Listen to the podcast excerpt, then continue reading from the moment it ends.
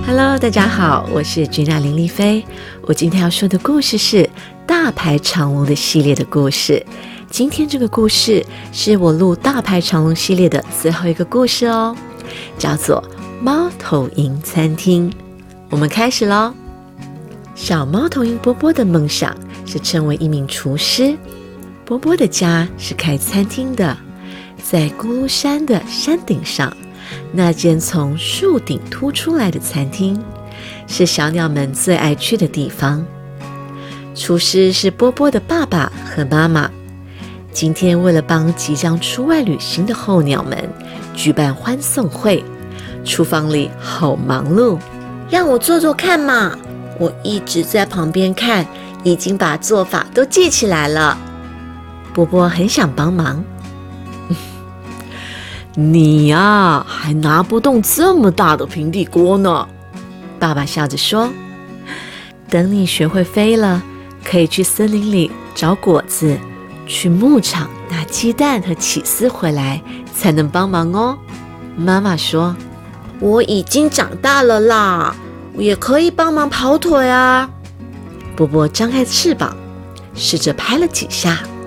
这时候，一阵风吹过来。波波飘了起来，啊耶！我会飞了。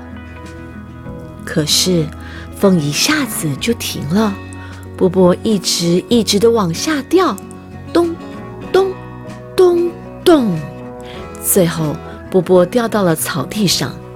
波波抬起头，却已经看不到树顶上的餐厅。他赶紧往树上冲，咻的溜了下来。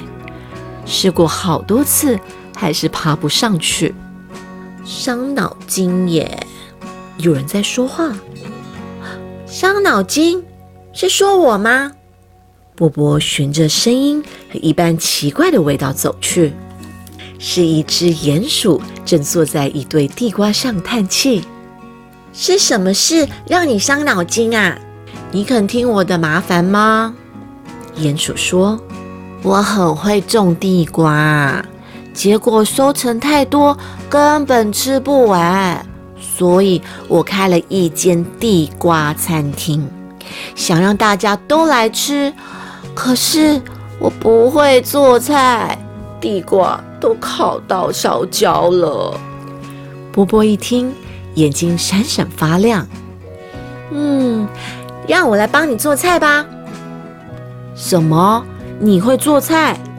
鼹鼠的眼睛也发亮了，有救了！要帮我做好吃一点哦。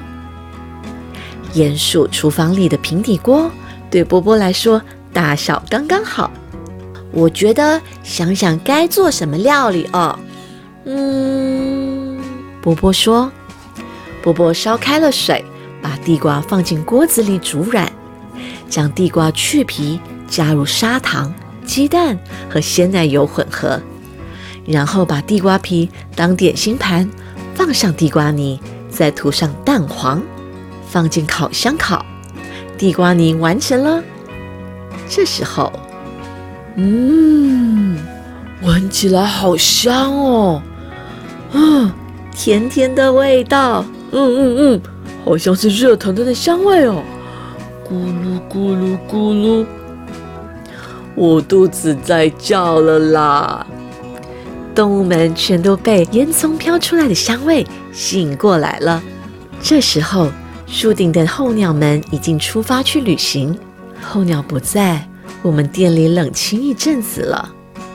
妈妈依依不舍地说：“咦，波波跑到哪里去了呢？他以前都会帮忙收拾哦。”爸爸发现波波不见了，波波。你在哪里啊？床上和柜子里都没有。波波，嘿，波波，你在哪里啊？这时，从树下传来热闹的声音。在树下，咕噜山的动物们正开心地排着队呢。咬啊咬，嚼啊嚼，烤地瓜泥，焗烤地瓜，地瓜蛋糕，地瓜派，拔丝地瓜。波波的地瓜料理一下子全进到大家的肚子里。我种的地瓜很受大家欢迎嘛！鼹鼠很开心地说：“原来的那堆地瓜越来越少。”最后的客人是波波的爸爸和妈妈。哇，很好吃耶！把这道烤地瓜泥也加进我们餐厅里的菜单里吧。明天开始，波波也是我们家的厨师。我真的会做菜吧？波波开心地说。可是有一件麻烦事，波波还不太会飞，所以没办法到树顶上的家。波波的眼眶里含着泪水。咕噜山的动物们看他这样，悄悄地聚在一起，计划着某件事情，然后来到波波身边，开心地说：“嗯，一切包在我们身上。”过了一会儿，鹿运来了一堆木柴。力气大的熊用斧头把木柴劈成两半。很会爬树的松鼠拿着木锤，把木板沿着树干四周钉上去。就这样一直绕着树干往上钉。在大家全力合作下，一座通往猫头鹰餐厅的楼梯完成了。这是为了答谢你做好吃的料理给我们吃。隔天，很多动物已经来到餐厅排队了。今天的料理是用鼹鼠种的马铃薯做的哦。波波微笑着说：“多亏有波波，让我们有了新客人。”爸爸和妈妈也很开心。今天，咕噜山上有好料理，还可以欣赏美丽风景的餐厅，一样大排长龙。The end。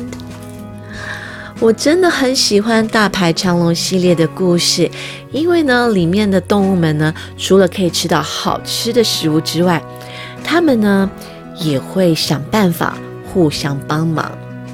我觉得呢，这样是很棒的一件事情哦。如果你的同学有困难，你愿愿不愿意帮他呢？我相信呢，互相帮忙是一件非常重要的事情。所以，希望小朋友会喜欢今天这个故事——大排长龙的。猫头鹰餐厅，我们下周见。